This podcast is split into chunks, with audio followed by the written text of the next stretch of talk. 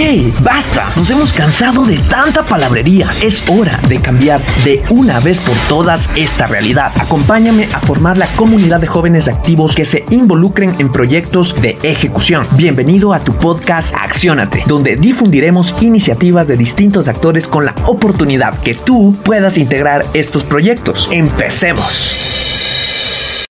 Mis queridos accionados, muy buenos días. Empezamos con mucha energía el día de hoy, ya en nuestro capítulo 27 de tu podcast Acciónate. El día de hoy tenemos una entrevista muy especial junto a un personaje que en realidad está haciendo un cambio del status quo, está buscando las alternativas de cómo llevar al Ecuador a otro nivel a través del emprendimiento, a través de la generación de empleo y principalmente el desarrollo de ideas creativas y de innovación que nuestro país tiene todo ese potencial para realizar.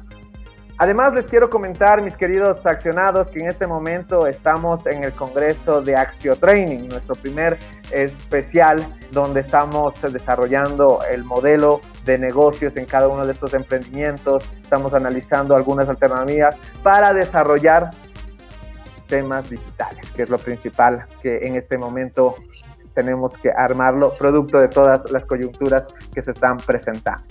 Y bueno, me gustaría presentar a nuestro entrevistado. El día de hoy tenemos a Carlos Obando. Él es gerente y programador de la compañía Galo, generadora de softwares en temas de inclusión. Y lo más interesante es que a través de la distinta participación de concursos en temas de emprendimiento, ha, ha, sido la productora para que mucho capital de inversión desde Medio Oriente en este momento estén fijándose en esta empresa. Mi querido Carlos, ¿cómo estás? ¿Cómo te ha ido? ¿Cómo has pasado? Bueno, primeramente, buenos días, Milton, agradeciéndote la, la, invitación aquí al programa Acciónate. Eh, muy bien, muy contento de poder compartir las experiencias que hemos venido y el trabajo todo desarrollado en Taló eh, en beneficio de las personas con discapacidad. Excelente, mi querido Carlos. Vamos empezando ya a entrar en materia. Quisiera conocerte un poquito más. ¿Quién es Carlos Obando? Carlos Obando, digamos que es una persona que siempre vio que la tecnología se debe aplicar para solucionar desafíos sociales. Desde que yo era estudiante, desde el colegio, me apasionó la programación. Ahí aprendimos con un profesor, me acuerdo en esa época, el C++, o programábamos en esos compiladores bastante antiguos para el día de hoy. Pero no me conformaba con, con aprender, siempre iba un paso más allá. Eh, buscar un aplicativo en este caso para dejar al planeta un poquito mejor de lo que está.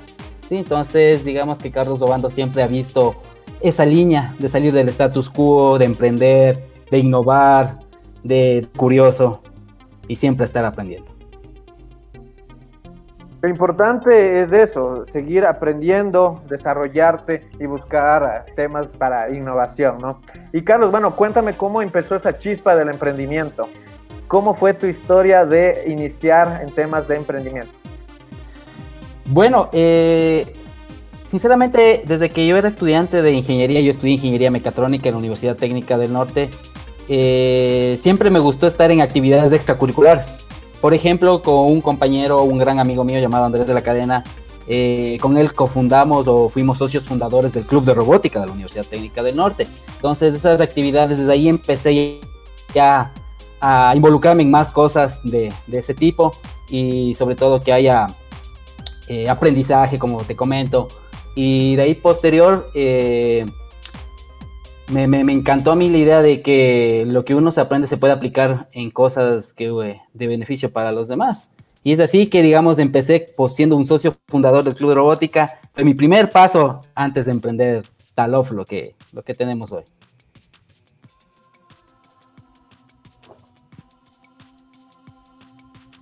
Y mi querido amigo, en ese aspecto, ¿qué retos tú tuviste que enfrentar para desarrollarte, para incrementar todas esas actividades, esas habilidades? ¿Qué aprendizajes y qué retos tuviste que afrontar en estos momentos?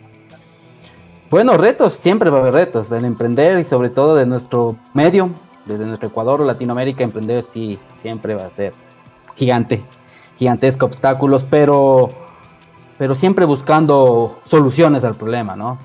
Y una de mis pasiones de este comento es leer, me gusta leer bastante, me gusta estar siempre eh, aprendiendo de los grandes de los grandes personajes, no sé si tú miras detrás mío, son personas que me han inspirado, está desde Picasso, Einstein, Miles Davis, Jim Henson, entonces siempre esos personajes a mí me, han, parecido geniales porque ellos rompieron el status quo, eh, no siguieron lo que la, sociedad te dice, sino que cuando tus sueños no te importa a veces dejar atrás muchas cosas y, y, y esa perseverancia es lo que diferencia al emprendedor a veces de las personas normales.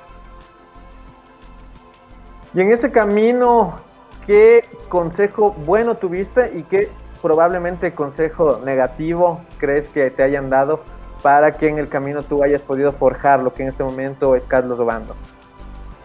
Bueno, eh, la vida es, como te digo, es llena de aprendizajes, hay altos y bajos, siempre, siempre más bien tratando de seguir adelante, ¿no? Eh, consejos malos, consejos buenos, digamos que a veces digámosle, en la universidad no te enseñan a emprender. Es lo que primero te enseñan en la universidad. Lo primero que te dicen es gradúate y busca trabajo, pero en ningún momento te dicen cree en tus sueños, tienes esa idea o ese proyecto de tesis es bueno para hacer algo más comercial. A ningún momento te dicen eso. Y igualmente la familia lo que le interesa es que estudies las carreras tradicionales porque mi papá es abogado, es ingeniero o es doctor. Tengo que seguir lo mismo o estas carreras son las que más rentables son económicamente. Entonces desde ahí empezamos con falencias, porque si no es lo que te gusta, nunca va a haber pasión, vas a hacerlo porque te obligaron, al mínimo obstáculo te vas a dar por vencido. Entonces, yo veo desde ahí que desde la educación es un punto fundamental para uno forjarse eh, para ser emprendedor, ¿no? Entonces, deberíamos cambiar esas cosas. Y como consejos buenos, siempre es bueno tener eh, aliados, amigos, eh, que te dicen, no, Carlos, siempre creí en ti, ese empuje, eh, desde que eras estudiante, tú siempre le echaste ganas. Entonces, siempre esas palabritas de feedback siempre a uno lo, lo motivan, ¿no? De seguir adelante. Y bueno, es muy, y también lo que tú comentabas, ¿qué crees que eh, habilidades debe tener un emprendedor para que de alguna u otra forma sus emprendimientos lleguen a tener ese alcance y ese impacto, a pesar de lo que probablemente el mundo diga, oye, no puedes o no puedes avanzar, o que todo se te, se te acumula, ¿no? ¿Qué habilidades crees que debes reunir para habilitar eso? Bueno, eh, para emprender no existe la fórmula perfecta, sino todo el mundo aplicaría y, todo el mundo sería un Steve Jobs. No es así. El, ser emprendedor es un, camino bastante de, de, sacar experiencias. A veces las experiencias malas son gratificantes a futuro. Eh, lo que sí se diferencia de los demás es la perseverancia. Porque al ser tú perseverante sabes que va a haber cosas malas. Al inicio es muy común en el emprender. Pero tú confías que todo lo que estás haciendo en algún momento esos puntos se van a conectar de aquí hacia atrás. Porque supiste que en algo te iba a ser lo que estabas haciendo o aprendiendo en ese momento. Aunque no tengas muy claro a futuro qué es lo que puede pasar. Entonces yo creo que la perseverancia es lo que diferencia de los demás a un emprendedor. Y como empresario en este momento, ¿qué es lo que más miedo te da y cómo lo enfrentas? Bueno, miedos siempre va a haber, pero eso es lo que a ti te motiva a que debes vencer esos miedos. Eh, nosotros hemos estado trabajando muy duro ya desde el 2016 que empezamos con mi compañero Hugo Jacome, que confundamos Talof. Talof es una, una compañía que se dedica a crear y desarrollar software o tecnología para personas con discapacidad. En este caso, nosotros queremos darle el buen uso de la tecnología eh, para mejorar la calidad de vida y brindar mayor independencia. Entonces, nosotros eh, siempre somos, eh, digámosle, un poco perfeccionistas, queremos que nuestro software vaya evolucionando y es la ventaja del software, ¿no? Que con una actualización corriges errores o sacas nuevas funciones de manera global. Y, nosotros lo que siempre pretendemos o el miedo a veces que tenemos es que no falle nuestro software, que cada vez sea mejor, ayude a más personas y tenga menos errores. Y en ese sentido, como todo buen empresario, ¿cuántas horas tú dedicas al trabajo? No tenemos horario. Cuando eres emprendedor se te olvidan las ocho horas laborales que, uno se está acostumbrado. Tienes un trabajo fijo o estás en la zona de confort que a veces le decimos que siempre esperas tu sueldo a fin de mes.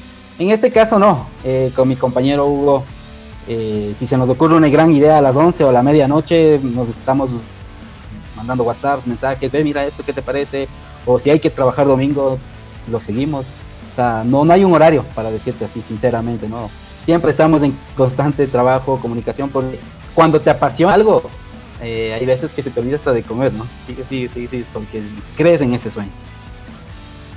Pero, libre de eso, o sea, eh, ¿cuál es la motivación, por ejemplo, para que no tengas horario y sigas y sigas trabajando? La motivación, ¿sabes cuál es? Me encanta a veces cuando nos llegan unos feedbacks o nos escriben un mail desde China. Nos dicen, ah, gracias a su aplicación puede encontrar la, habitación de hotel a la que está viviendo una persona con discapacidad visual. O una persona sorda nos escribe de Argentina, dicen, ah, gracias a su aplicación puedo ahora estudiar ingeniería en sistemas. Esos pequeños detalles son los que nos motivan, porque sabes lo que tú estás haciendo está mejorando la vida de alguien más. Y en ese caso, ¿crees que va muy relacionado a la definición que tú tengas de éxito?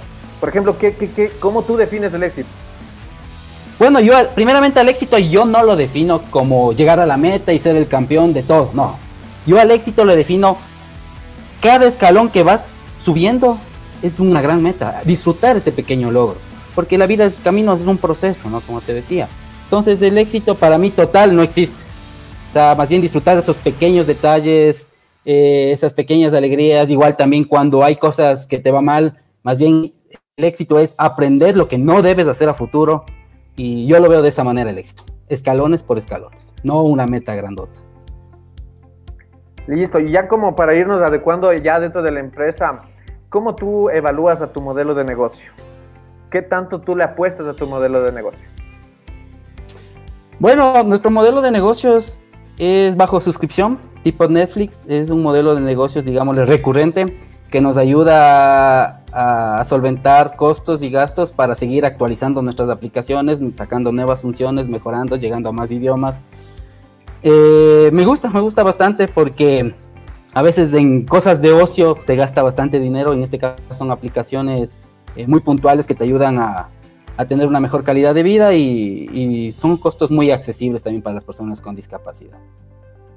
Y de cara a estrategias para alcanzar más clientes en ese sentido, ¿tú cómo abordas ese tema? ¿Qué estrategias tú crees que al menos en estos sectores puede catapultar pues para que una plataforma así pueda eh, exponerse mucho más? Bueno, al ser plataformas digitales, como te digo, son aplicaciones móviles que están presentes en App Store y Play Store, donde tienes un alcance de 175 países a nivel mundial. Eh, hay herramientas muy especializadas que nos ayudan a estar siempre en primeras posiciones o con palabras clave cuando buscan las personas lo que necesitan, ¿no? Entonces, es muy importante utilizar estas herramientas que se les conoce como ASO, eh, que te ayudan a estar eh, en primeros lugares o la gente que está buscando algo muy específico te ayudan a encontrar lo que tú estás desarrollando. Me parece excelente. Y bueno, eh, Carlos, ¿qué criterios tú has seleccionado como para llevar a tu emprendimiento a un nuevo nivel de empresa y a internacionalizar tu empresa? ¿Qué criterios tú pues ahí ubicaste? Bueno, los criterios que para poder tú poder crecer como empresa es tener un buen equipo. Porque si tú quieres hacerlo tú solo, es imposible. Eh, no puedes cagarte todo el trabajo. o sea puedes hacer algo, pero nunca vas a dar tu 100%. Cuando tú trabajas con un núcleo, con un buen equipo de trabajo, que digamos que cada persona es un engrane, y si la, el un engrane falla, la máquina no se mueve. Pero cada uno está centralizado en su trabajo, en trabajar bajo objetivos, y yo creo que eso es muy, muy importante para que tu empresa crezca. O sea, tener tu equipo de trabajo bien fuerte.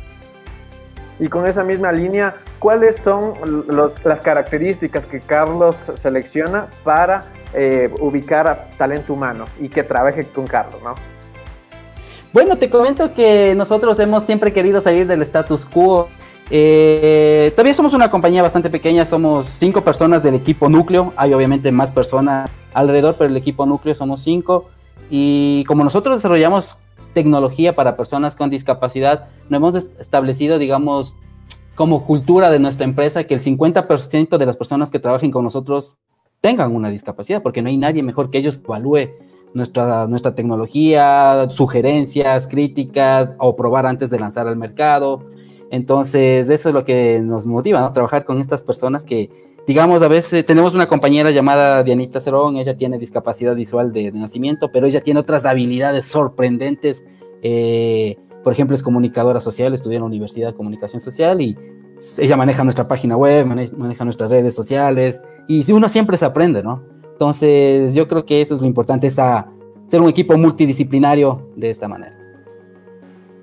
¿Y cómo es trabajar con Carlos? ¿Cómo es Carlos de gerente? Ah, digámosle eh, chistoso, molestoso. Sí, veces estoy por molestarles, hacerles alguna broma. Eh, pero cuando es para cumplir objetivos, digamos que sí, eh, si nos planteamos un objetivo cumplir en tal plazo, debemos hacer todo lo posible para cumplir en ese plazo. me gusta a mí no ser el gruñón, el ogro, no, no. A veces sí, en verdad, cuando tú trabajas, sí hay veces que hay roces, pero esos roces te permiten perfeccionar lo que tú estás haciendo, llegamos a un acuerdo y todo eso, pero yo soy bastante chistoso, digámoslo de esa manera, molestoso y, y hacer ese buen ambiente en la oficina para estar haciendo cosas geniales. Qué chévere, qué chévere, Carlos. Y bueno, ya en ese momento quisiera que me cuentes cómo surge ya tu emprendimiento, o sea, cómo se cristaliza y cómo empieza a crecer, ¿no? Ah, cuéntame un poquito de la historia del emprendimiento. Claro que sí. Eh, te comento que, como te digo, somos dos personas que cofundamos Talof. Eh, bueno, éramos tres, pero quedamos dos en el camino. Eh, con la persona que te digo era mi compañero del colegio, Hugo Jacome. él estudió ingeniería en sonido y acústica, yo estudié ingeniería mecatrónica, él estudió en Quito, y en Ibarra. Y a veces por una reunión de ex compañeros eh, nos encontramos de nuevo ahí con Hugo y conversamos cada uno qué es lo que veníamos haciendo, ¿no? Entonces, de manera independiente, vimos que, por ejemplo, Hugo desarrolló una tesis de grado de que él podía transformar los sonidos en imágenes. Y yo de mi lado eh, estaba haciendo aplicaciones móviles para iPhone. Y conversando ahí, casualmente, una reunión bastante informal, eh, nos dimos cuenta que si uníamos esos dos proyectos, podría salir algo interesante para las personas con discapacidad auditiva. Y es así que nos votamos al vacío. Hugo era docente en la Universidad de las Américas, yo era docente en la Universidad Técnica del Norte, renunciamos a nuestros trabajos y empezamos de cero. Como todo emprendedor, creo, cuando te votas al vacío y, y confías que, bueno, te vaya bien o te vaya mal, pero no te vas a quedar con la duda. Y es así que en el año 2016 cofundamos Talof, eh, con el objetivo de crear tecnología para personas con discapacidad. Entonces empezamos con nuestra primera aplicación móvil llamada Speakly, para, diseñado para personas con discapacidad auditiva. Y bueno, esta aplicación me imagino ya creció, participó en algunos eh, retos. ¿Cómo fue tu experiencia en todos esos, e, e, esos concursos y que también eh, pues tú tuviste pudiste meterte en algunas finales y cómo hiciste también que inversionistas del Medio Oriente pues te vieron? Ah, bueno, es un camino bastante interesante. Al inicio, a veces de nuestros propios recursos empezamos invirtiendo, pero siempre se necesita un apoyo extra, capital de semilla para poder crecer tu idea. ¿Y qué fue lo que hicimos? Postular a todos los concursos que había o que hay de emprendimiento, de ganar capital de semilla, donde te vean inversionistas. En algunos nos cerraron las puertas, en otros no nos fue tan, tan mal.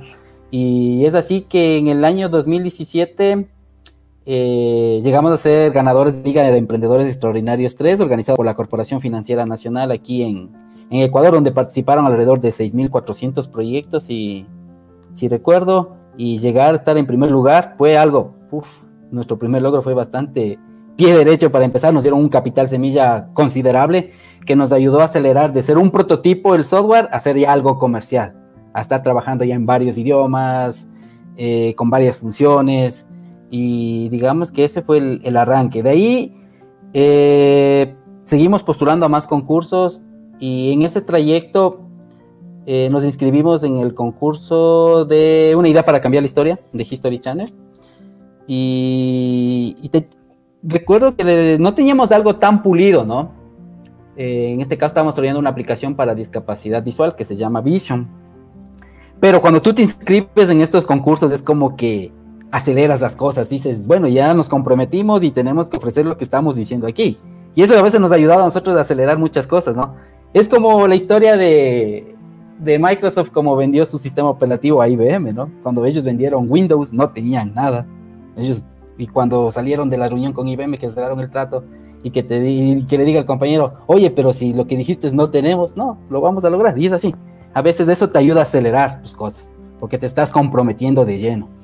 Y, y es así que, que empezamos, ¿no?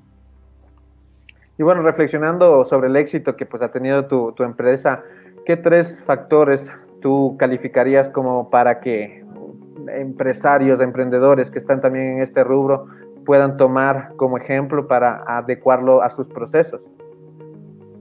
Tres factores. Es que, bueno, factores así definidos no te podría decir porque cada emprendimiento es diferente. Pueden estar en la misma línea, pero cada uno tiene sus propias cosas. Pero sí es muy importante estar golpeando bastantes puertas, eh, buscando estos concursos de capitales semillas que sí ayudan cuando uno empieza, porque es la verdad, no se tiene el dinero suficiente o no se tiene nada para, para poder ser algo ya comercial o ya querer tener tus primeras ventas.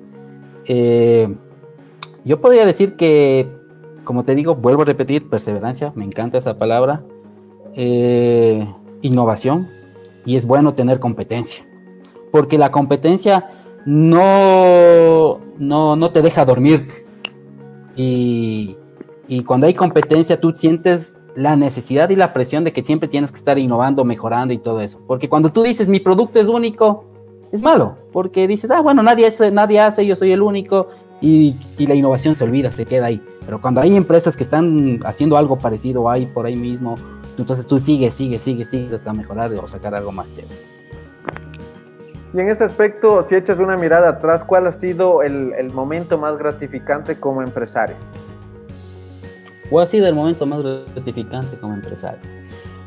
Bueno, todavía falta mucho por aprender, no te puedo decir que, que somos todavía enormes, pero igual, como te digo, me, me encantan a mí los, los, pequeños detalles. Si yo vuelvo atrás, cuando a veces hay obstáculos, por ejemplo, a veces tenemos un problema con alguna función en específico y, y a veces estamos enfrascados días en no poder desarrollarla o, o no podemos solucionar esos errores que tenemos. Y boom, a veces se viene la idea y logramos solucionar, a mí pequeños detalles me emociona, dices, ah, bacán, ya lo logramos porque es algo tan complejo y ya. Y como te decía, eh, una, una experiencia, una anécdota que tengo fue cuando conocimos a nuestra compañerita Diana Cerón, fuimos a dar una conferencia en la Universidad Católica, aquí en Ibarra, y mientras explicábamos nuestra tecnología, había estado presente ahí en nuestra conferencia y al final se, se acercó y conversamos. Y es así que ella también fue parte del equipo y, y, logramos grandes cosas, ¿no? También con, con, Vision algunos logros ahí, como el de History Channel que te comentaba, como el de Qatar. Y, y esos detalles son importantes, ¿no? Donde menos espera encontrar a la gente adecuada, a veces aparece. Y en ese sentido, ¿nos puedes describir cómo es el vivir este tipo de, concursos donde tu emprendimiento empieza a meterse en esas finales, empieza ya a, salir en los mejores lugares, ¿no? Eh, ¿Qué haces tú con tu equipo? ¿Qué, qué conversaciones tienen? Eh, ¿Qué buscan? No, no, lo sé, o sea, ¿cómo tú vives ese momento? Wow, eh, a veces, o sea, obviamente planificamos todo, practicamos mucho lo que se llama pitch, porque en estos concursos de emprendimiento se, hay una exposición muy, muy corta, entonces eso se le denomina pitch. A veces son tres minutos que tú tienes para convencer a los inversores y tres minutos es muy poquito tiempo. Entonces nosotros lo, lo, lo, preparamos primeramente con detalle, nada es espontáneo, porque si tú quieres llegar a la perfección tienes que estar practica, practica, practica horas o cientos de horas por tres minutos. O sea, nosotros siempre nos preparamos de esa manera. Entonces con mi compañero Hugo eh, repasamos como tal fuera la exposición, eh, nos preguntamos qué es lo peor que puede pasar y si pasa eso, cómo lo solucionamos eh, entonces ya hacemos más o menos, eh, preveemos todos esos detalles, pero igual que así, nada es perfecto, a veces siempre hay una cosa nueva y esa cosa nueva aparece justo en la exposición final, ¿no? Pero es bastante curioso porque ahí viene el trabajo en equipo. Entonces, eh, el trabajo en equipo en ese caso, ya ves que algo va a salir, entonces, pero de una ya lo logramos a veces, a veces las demos en vivo que hacemos son muy riesgosas, pero nos encanta hacer demos de nuestro producto porque porque sorprenden, nos, nos ayuda a dar este plus. Y, y, te cuento la experiencia que tuvimos en el concurso de, eh, de, de, de Mara, de de, de, la empresa de Qatar. eh, fue la, las semifinales para elegir los finalistas en Marruecos, en Casablanca.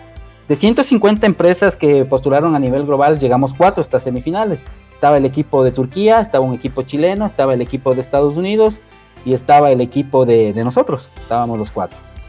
Y conversando ahí con el equipo de Estados Unidos, era una, una representante de Corea. Le pregunto, ¿y tú qué estudiaste? Me dice, yo estudié biomecánica en Harvard y en el MIT. Uno escucha esos nombres de universidades y se queda como, wow, ¿qué hago aquí?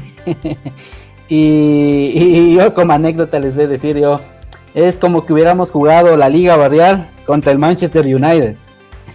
y logramos ganarles para pasar a las finales de este gran equipo y, y desde ahí sacamos las conclusiones que uno no importa dónde estudie, puede estudiar en las mejores universidades pero la universidad no le hace uno, sino uno eh, tiene la creatividad o la imaginación o, el poder de, llegar hasta donde tú quieras. A veces nos limitamos porque hay mejores universidades. No, no, yo no voy a poder. No, no es así. Y esta anécdota a mí me, me motiva bastante porque logramos competir con grandes, con grandes profesionales y lograr estar ahí fue genial.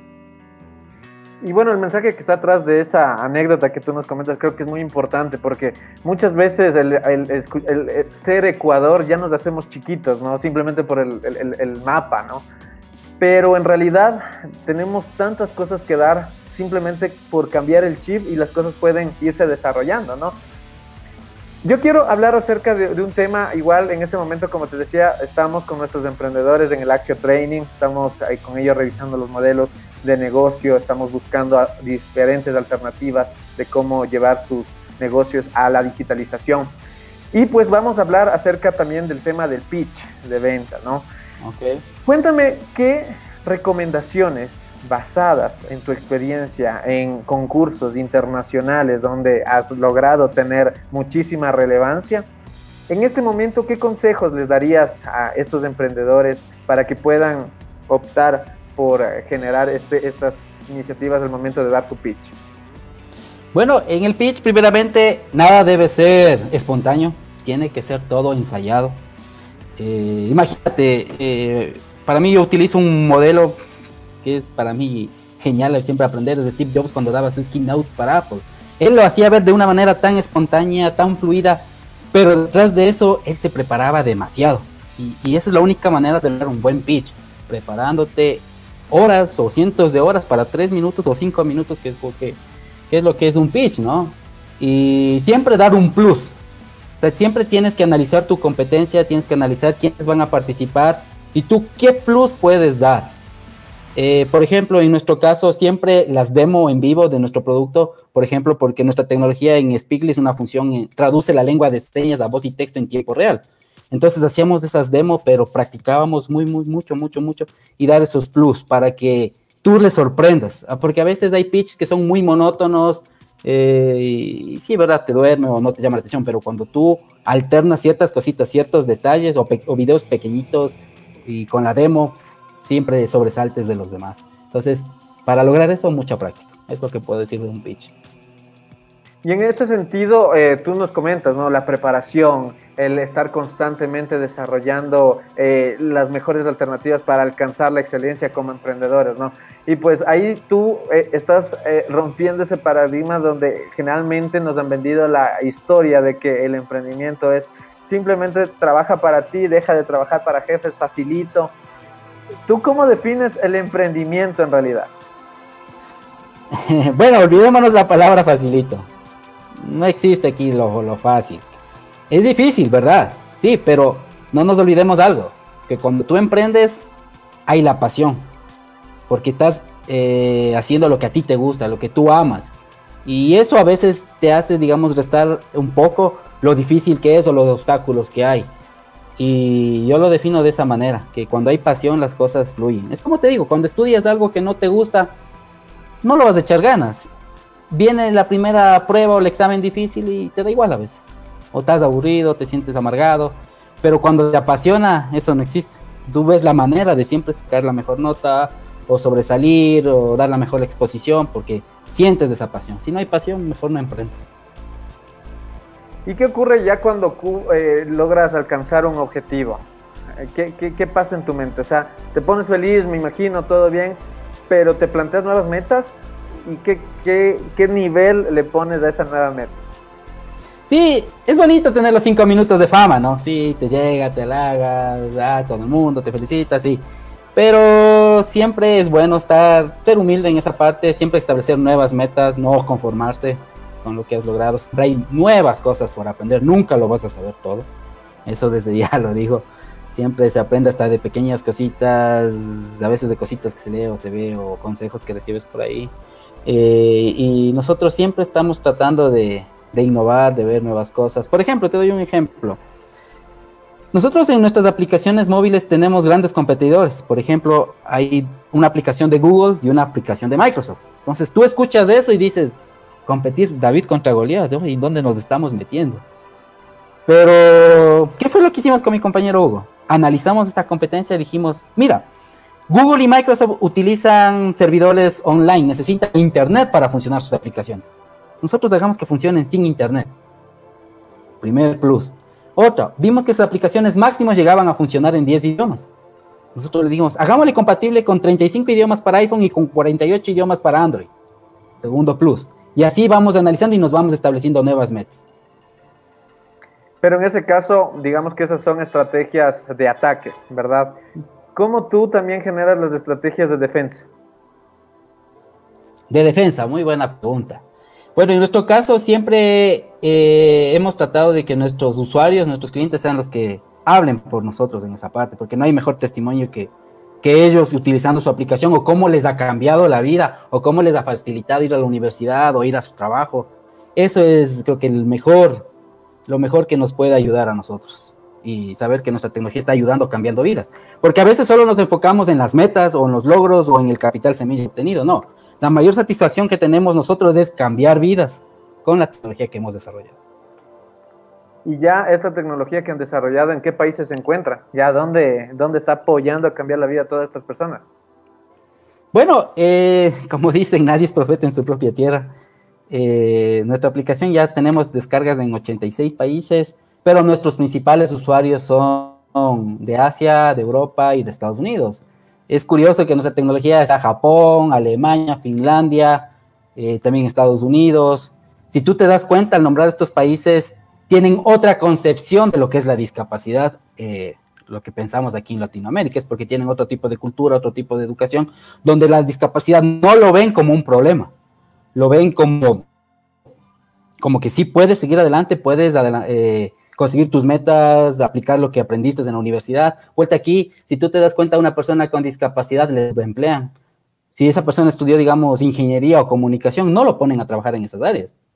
Sí, y además tenemos una ley que dice que menos, si tu empresa tiene más de 25 empleados, solo el 4%, 4 con personas con discapacidad debes contratar. Y eso porque la ley les obliga, contratan, si no, ni siquiera verías. Entonces, desde ahí, eh, vemos que hay una concepción muy mala de la discapacidad en nuestra Latinoamérica y, es lo que queremos nosotros, romper esa barrera, romper todos esos paradigmas que existen y, y seguimos trabajando por eso. Algo que me parece muy curioso de la innovación que ustedes desarrollan es que esta, esta, esta aplicación puede incluso leer billetes. ¿Cómo, cómo lo logran? O sea, ¿cómo lo hacen? Sí, lee billetes de varias divisas del mundo. Eh, tengo entendido que estamos ahorita hasta 24 divisas alrededor del mundo. Para lograr eso, wow, miles y miles y miles de imágenes. Lo que nosotros entrenamos son modelos de inteligencia artificial, eh, donde hay billetes en las imágenes de todo tipo, billetes doblados, al revés, girados, rotos, con varios fondos. Entonces, eso mandamos a entrenar a, a nuestros computadores toda esa, esa data que se le conoce y entre más data tengamos, entre más imágenes de billetes tengamos, el sistema aprende mejor, o entre más utilice la gente, entre más pruebe, nuestro sistema sigue aprendiendo más y más, entonces es la única manera. Tener mucha, mucha información, mucha data, los datasets que se le conocen. De esa manera tú puedes llegar a, a consolidar unos buenos modelos que reconozca la cámara del teléfono. Y por ejemplo, con esos modelos de utilización de data, ¿Cómo, qué, ¿O qué crees que en el Ecuador en este momento le hace falta como para empezar a generar más implementación de toda esta tecnología? Porque mira, eh, tú ya lo estás utilizando y pues tu aplicación se lo está esparciendo por el mundo, gente en otros lados lo están aprovechando, pero ¿qué crees que probablemente el Ecuador le haga falta como para entrar en esos modelos? Sinceramente, eh, más inversión en lo que es investigación y desarrollo. Eso tenemos una falencia muy grande tanto en la parte educativa y en la parte empresarial. Eh, y lo que nosotros hemos eh, pretendido dar desde el primer paso, eh, haciendo convenios con varias universidades de academia y empresa privada para poder desarrollar estos modelos de inteligencia artificial. te comento, tenemos ahorita alrededor de de 70, 80 pasantes universitarios donde están aprendiendo con nosotros a crear sus propios modelos de inteligencia artificial, a alimentar estos modelos que sean cada vez más, más grandes, más precisos y sobre todo se les dé un buen uso, ¿no? Eso hay que tener bastante cuidado y una de nuestras, digámosle, políticas o cultura de, de nuestra empresa es que todos los datos se manejen de manera privada. Eso es muy, muy, muy importante Nada se lo hace en servidores online, todo se lo hace dentro del dispositivo, así respetamos la privacidad de los usuarios, porque a veces no sabes, por ejemplo, hay aplicaciones muy famosas que tú tomas fotos, haces videos y todo bien, pero por detrás de eso preguntas, ¿y qué hace cuando tú mandas al internet? ¿Hacen buen uso de tus datos? Em, ¿Estas empresas respetan tu privacidad? Entonces se queda a veces en la incógnita. Nosotros siempre hemos pretendido establecer que la privacidad del usuario es lo, lo primero. ¿Y crees que un factor de, estas situaciones para que eh, probablemente el país no implemente este tipo de temas es, también el, tema de desconocer el alcance que puede llegar a tener este tipo de, tecnologías? Bueno, nosotros, como te digo, es, es curioso porque nuestra tecnología principalmente utilizan, como te digo, Japón, Alemania, Finlandia, tecnología desarrollada aquí en Latinoamérica y donde estamos rompiendo el paradigma de, decir que no, solo los gringos o solo los alemanes o los japoneses pueden crear, no, nosotros también podemos. Eh, hay conocimiento, sí, pero falta la cultura. Aquí en Latinoamérica y en Ecuador en especial, la educación y la cultura, si no hay esas bases, tú nunca vas a ver más allá. Es muy compleja la situación tanto sociopolítica de Ecuador que, te soy sincero, me da vergüenza a veces eh, hablar de estos temas por, por todos los problemas que venimos trayendo, ¿no? Y es más, nosotros eso, como decimos, nuestra tecnología aquí en Ecuador es gratuita. Ese es nuestro aporte a la comunidad de personas con discapacidad, porque todo lo que hemos aprendido, todo lo que hemos desarrollado, eh, que sea de beneficio para los ecuatorianos de manera gratuita, es una gran satisfacción para nosotros. ha sido un gran reto también, pero lo estamos logrando poco a poco para mejorar la calidad de vida de las personas, como te digo. Y si hay, hay una buena educación y una buena cultura las cosas serían diferentes aquí en Ecuador. Un reto significativamente, Carlos, que también desde la parte del ecosistema emprendedor estaremos atentos a seguir apoyando y aportando. Me permites, mi querido Carlos, en este momento voy a nombrar a cada una de las marcas que en este momento están apoyando al desarrollo de este congreso y pues me encantaría pues nombrar a las marcas de Yami, Jertec, Gap Viajando, 3D Retail, Unique Ecuador, Mi Mundo en Alemán, Cromo Café, Tesas Plus, Ripet Style, Silly of Soft, Pescar, Vallejo Finance Group, Foráneos, Astra Fit. Les mando un fuerte abrazo a todos estos emprendedores que creen en el esquema de Acción Acte y poco a poco vamos a ir desarrollando distintas habilidades, distintos conocimientos y principalmente redes colaborativas de emprendimiento. ¿Qué te parece, Carlos, de este concepto de redes colaborativas de emprendimiento? Es algo que nosotros estamos impulsando desde el modelo de Accionate, donde nos podamos dar la mano entre emprendedores, porque tú sabes, cuando un emprendedor arranca, arranca solo pero ahora, ¿qué tal arrancar en una comunidad? En una comunidad de emprendedores que buscan el mismo objetivo, crecer, desarrollar al país y apoyarse entre cada uno de nosotros. ¿Qué tal eh, le ves este tipo de esquemas? A mí, súper excelente, súper genial que hubiera habido en esta época cuando emprendimos. Porque ese es bueno eh, cuando hay una red o hay estas... Eh, te pueden aconsejar, decir, a veces siempre tenemos el concepto de que para emprender tienes que primero estrellarte, ¿no? Pero puedes evitarte eso. Si hay estas redes, como tú dices, que están elaborando, genial, porque si hay alguien que ha hecho algo parecido a lo tuyo y te puede guiar, decir, mira, este no fue el camino mejor que tomamos. mejor tú toma este otro camino que puede adecuarte mejor para tu emprendimiento. Entonces, muy importante. Y contar con la experiencia es lo más valioso, ¿no? Porque a veces, como te digo, se aprende estudiante, pero a veces hay que evitar eso. Quitemos ese concepto que siempre para empezar tienes que estudiarte y que te vaya mal y de ahí no. Siempre podrías evitar con una preparación eh, que puede haber, como tú dices, en la red, eh, tutorías, etcétera, etcétera. Te puede evitar y, y puedes seguir o conseguir tu objetivo de una manera más rápida. De igual manera, de igual manera, mi querido Carlos, estamos también muy conscientes de este tema. Creemos bastante que los emprendedores unidos jamás serán vencidos, ¿no? Y es algo que vamos a buscar ir desarrollando paulatinamente. Tenemos igual dentro de nuestra comunidad de emprendedores personas que en este momento están impulsando temas tecnológicos. ¿Qué consejos tú les darías a ellos para que puedan seguir innovando en esta rama?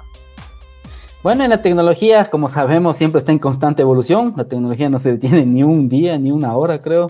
Eh, siempre estar pendiente de lo nuevo que sale, de las nuevas cosas, como les digo otra vez, la competencia siempre tiene que estar analizando, viendo, nunca digan mi producto es el único, hay un dicho que dice, si tuviste una gran idea, un millón de chinos ya la pensó, entonces desde ahí es muy difícil que sea algo, algo, algo único, por eso siempre es que estar pendiente, pilas, dando esos plus, como les daba como ejemplo en nuestro caso, para poderte diferenciar de los demás y, y seguir adelante. Y en ese caso, también, ¿cómo tú darías en este momento ya consejos a los emprendedores? A personas que ahorita ya están arrancando, ¿qué consejos tú les darías a ellos? Bueno, consejos, consejos. A mí igual también me falta mucho por aprender, eh, muchísimas cosas, eh, nunca se lo vas a saber todo. Lo que sí puedo decirles es que hagan lo que les guste, hagan lo que les apasione, que les encante, porque así van a poder vencer los obstáculos. Y si bien algo bastante complicado, algo y si no te gusta, lo vas a dejar ahí. Y vas a perder tiempo, dinero y te vas a sentir frustrado. Más bien, cuando algo te gusta, lo ves la manera, lo buscas, pruebas los mil caminos que pueda haber para llegar a esa solución, pero sigues ahí, ¿no? No, no dormirse y siempre seguir investigando, leyendo, que siempre ayuda. Mi querido Carlos, ya para cerrar esta entrevista, ¿cómo quiere ser Carlos Obando recordado en el 2100?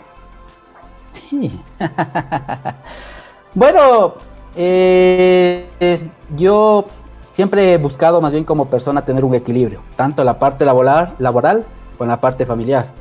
Si hemos visto a veces grandes estos, todos estos personajes que tengo por aquí detrás, para lograr un gran éxito han tenido que a veces descuidar sus familias han tenido que pagar ese precio.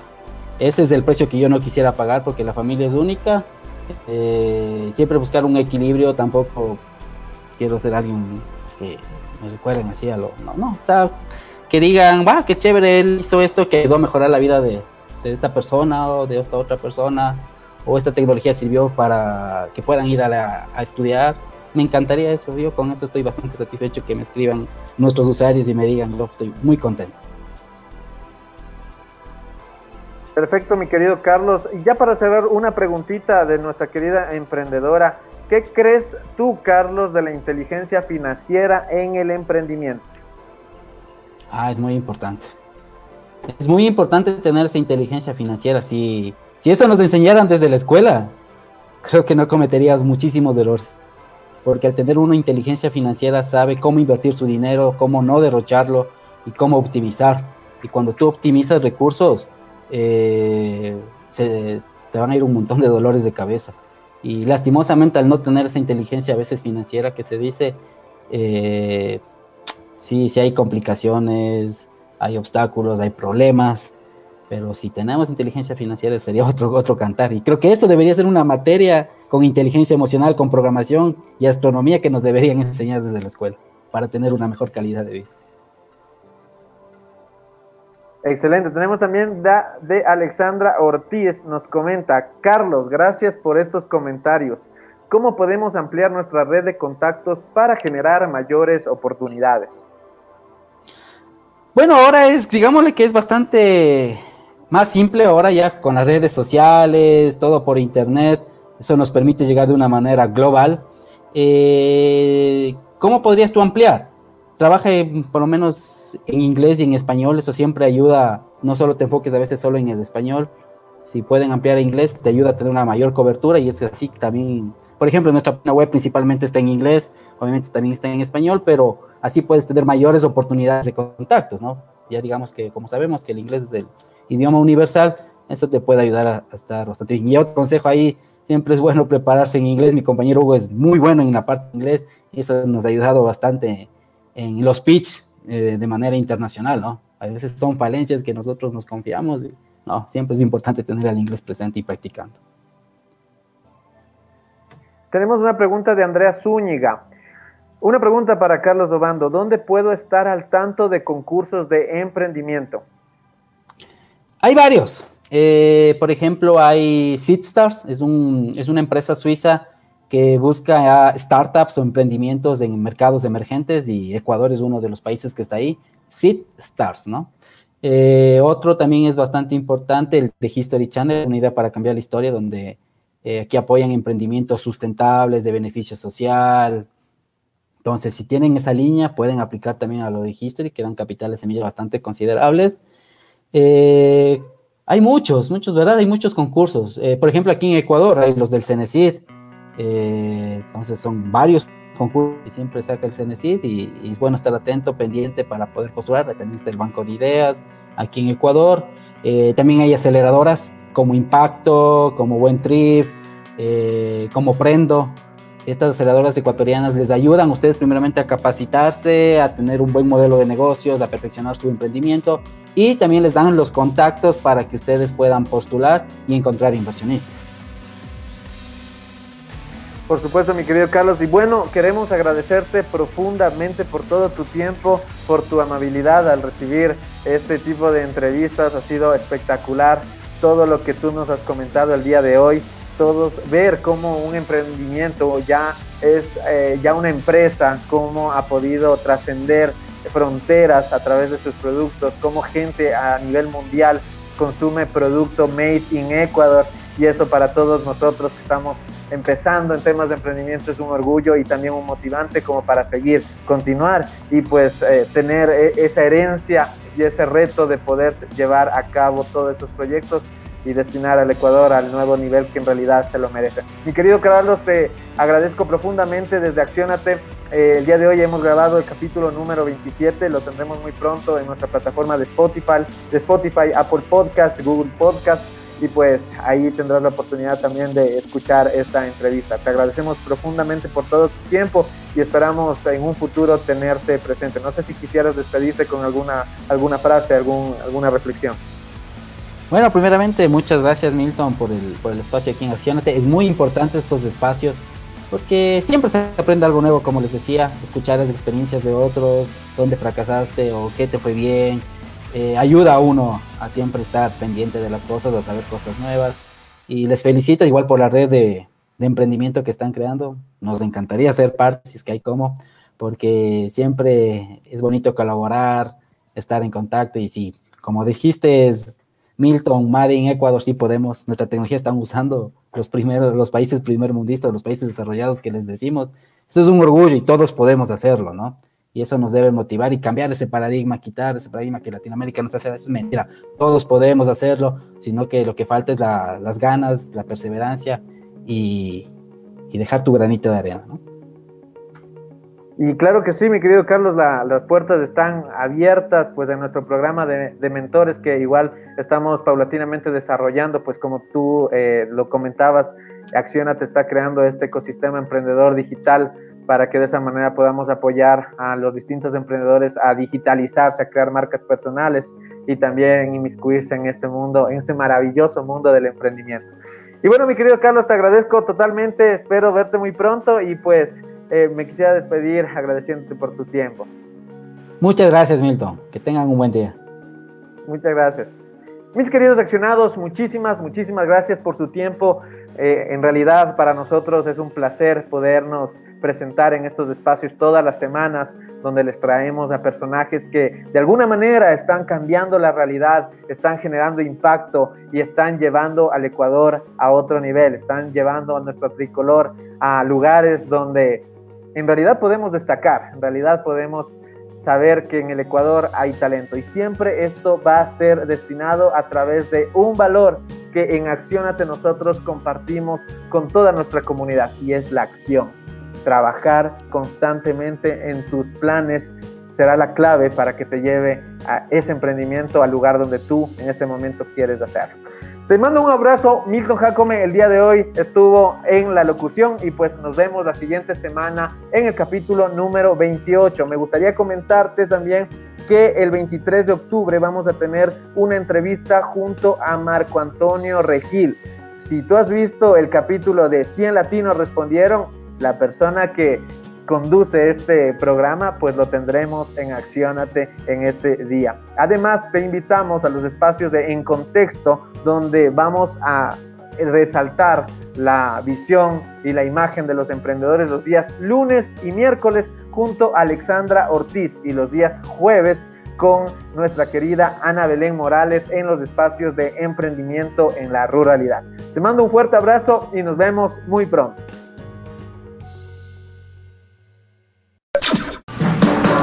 Y ahora lo más importante, que esto no se quede en palabras bonitas. Recuerda, accionar es el éxito. Suscríbete y síguenos en nuestras redes sociales.